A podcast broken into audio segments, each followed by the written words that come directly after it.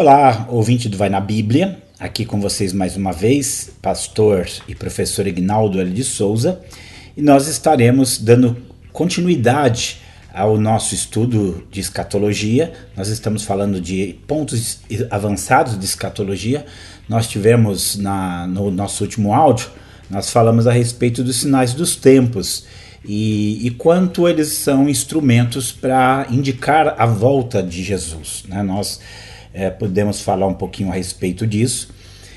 E hoje nós estaremos falando a respeito de Israel.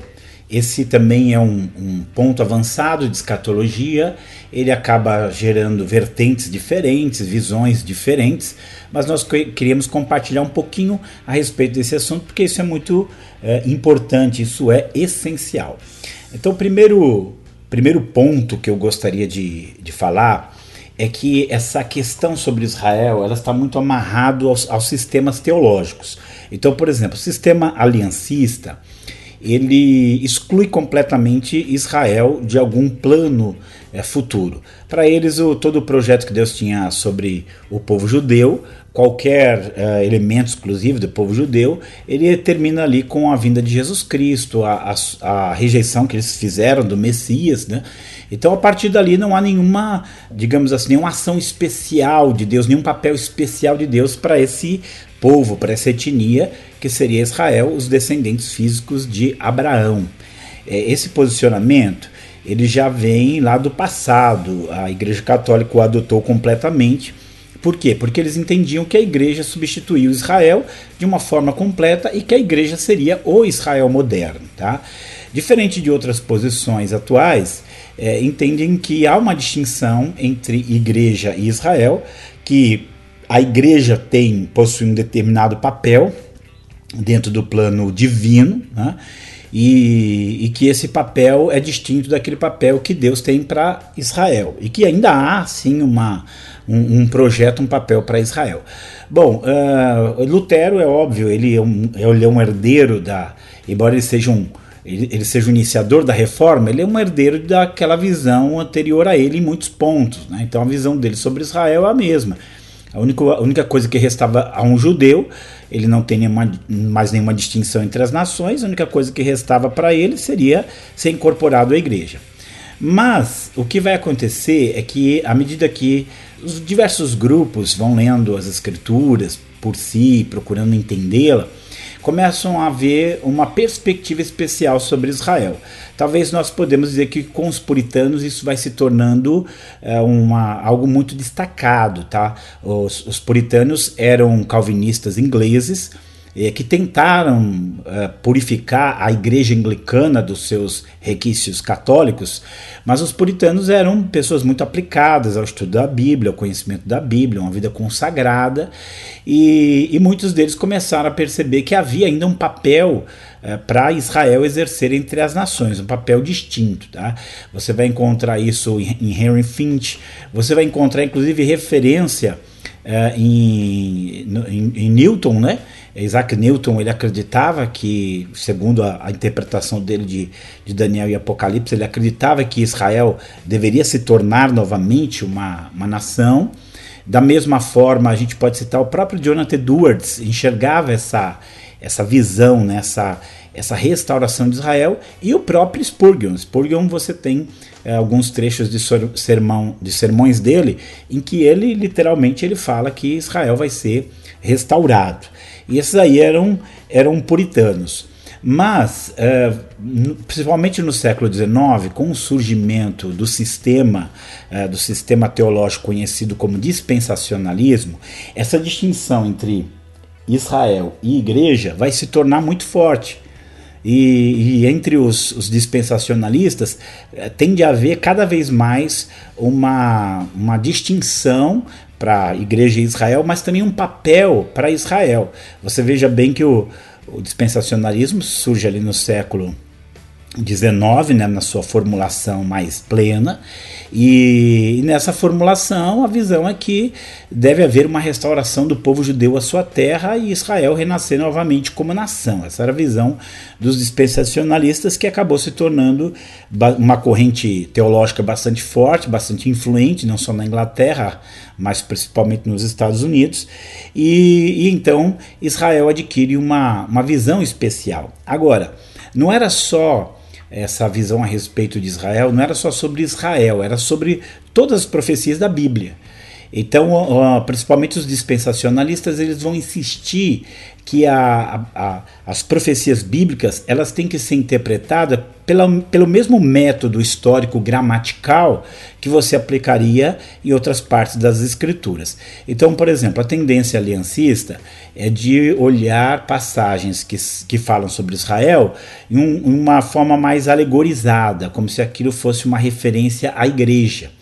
Enquanto que o dispensacionalista ele vai insistir que não, que o Israel que está lá na Bíblia é Israel.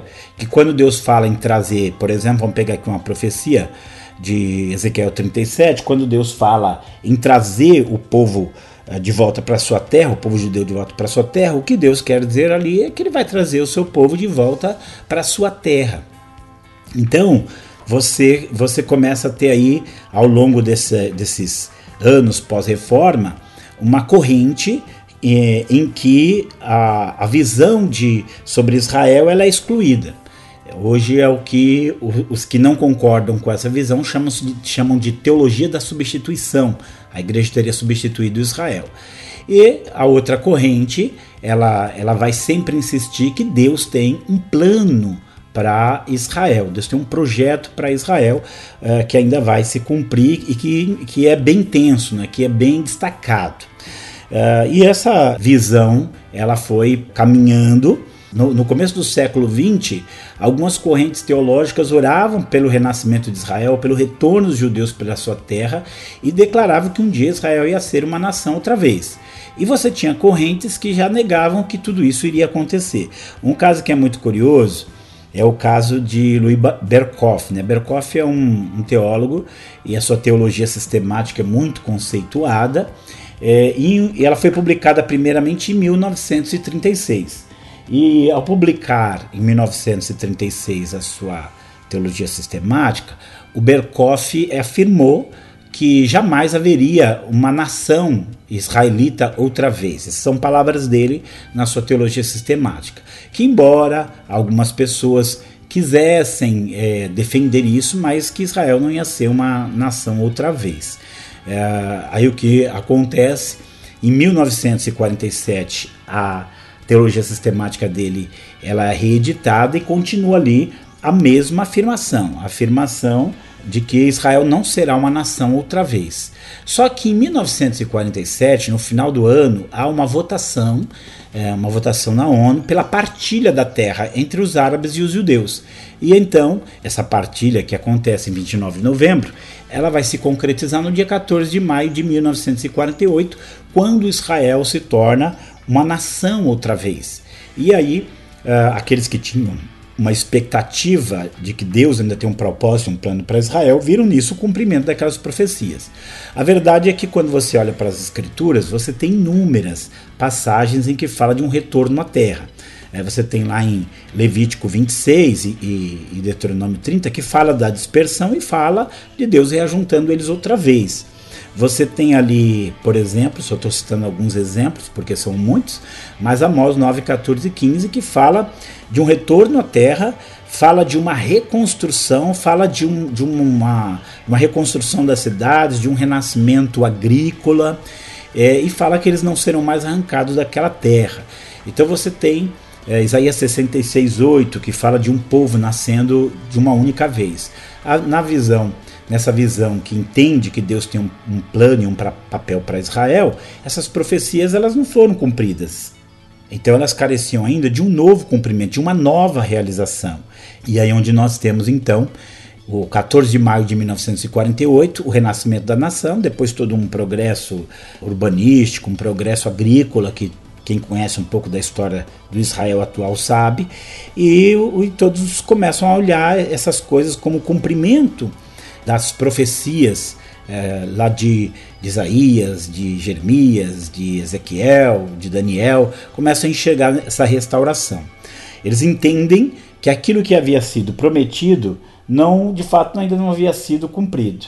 E então, cada vez mais os estudiosos das profecias começam a destacar o papel de Israel, não só atual, né, mostrando o cumprimento das profecias, mas também algumas coisas é, que ainda faltam se cumprir, como a vinda do anticristo fazendo aliança com Israel, a reconstrução do templo, é, 144 mil judeus que seriam salvos, é, e em algum momento toda a conversão de, de Israel. Então, e, e depois, como a visão normalmente é pré-milenista, um papel de destaque de, de, Israel entre as nações.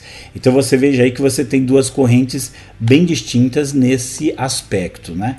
E que o que a gente vê é Israel existe, apesar de, de, de todas as tentativas de destruí-lo, apesar de todas as tentativas é, que barraram o retorno de Israel para sua terra, ele voltou para sua terra, é uma nação outra vez e hoje o que esses estudiosos entendem que em algum momento haverá uma conversão nacional entre os judeus, em que eles reconhecerão Jesus como o seu Messias.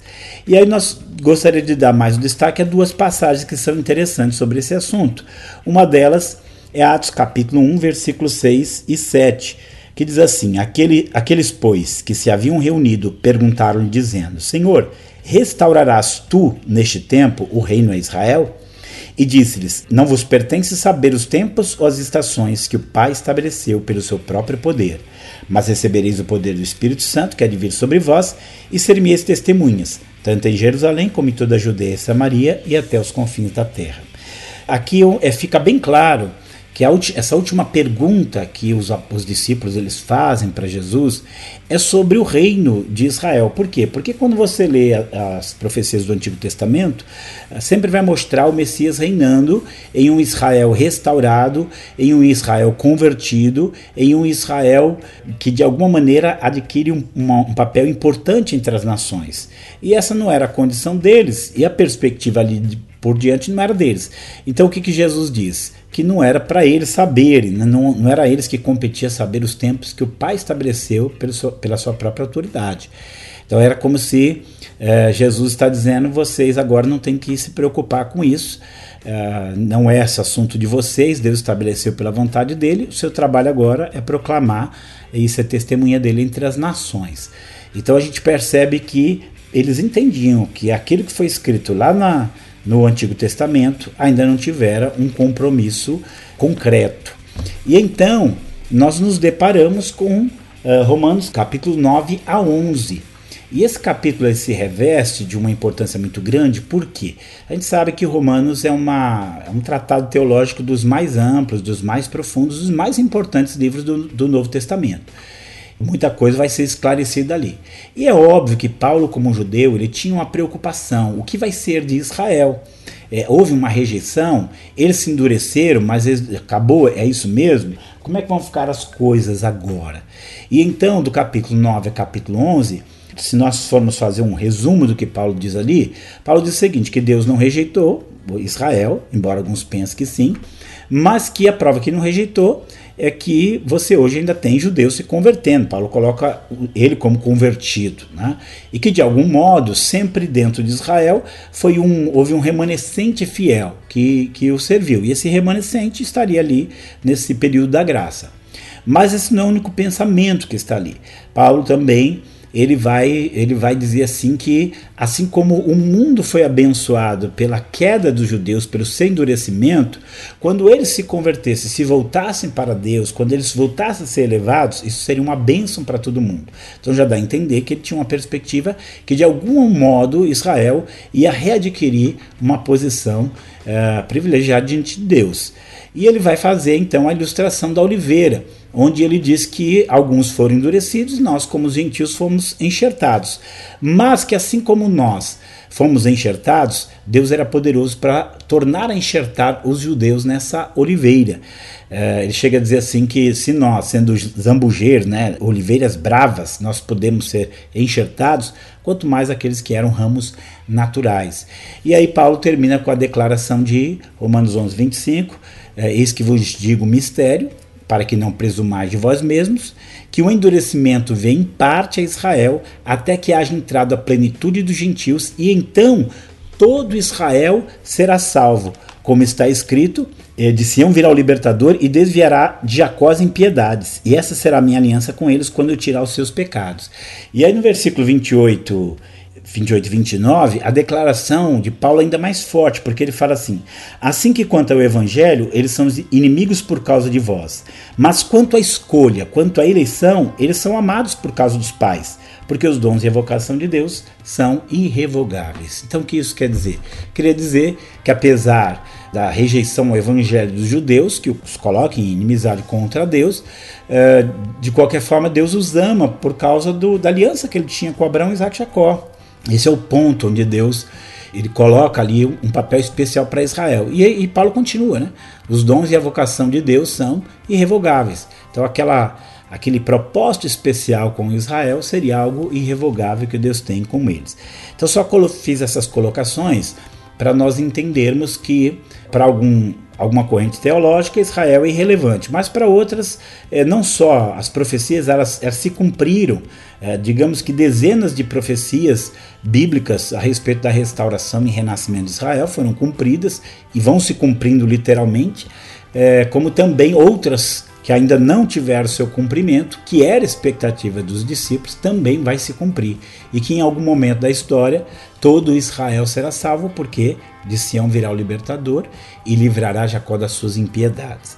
Isso aqui é um, um ponto escatológico avançado e que cabe a nós continuar estudando e aprendendo sobre isso. Uh, um livro interessante sobre isso, talvez a gente possa apontar Israel, Gog e o Anticristo, do, do Abraão de Almeida, um livro da CPAD, que embora teve uma revisão agora, revisão até de alguns pontos, tem muita coisa interessante ali. E hoje você tem uh, inúmeros livros que também ajudam a entender essa, esse, essa perspectiva profética, bíblica, escatológica a respeito de Israel. Eu tenho o meu livro, Israel, Povo Escolhido, Verdades Bíblicas que o ajudam a entender a importância desse povo. Caso você queira adquirir, você entra lá no meu site, missãoatenas.com.br, acessa a loja.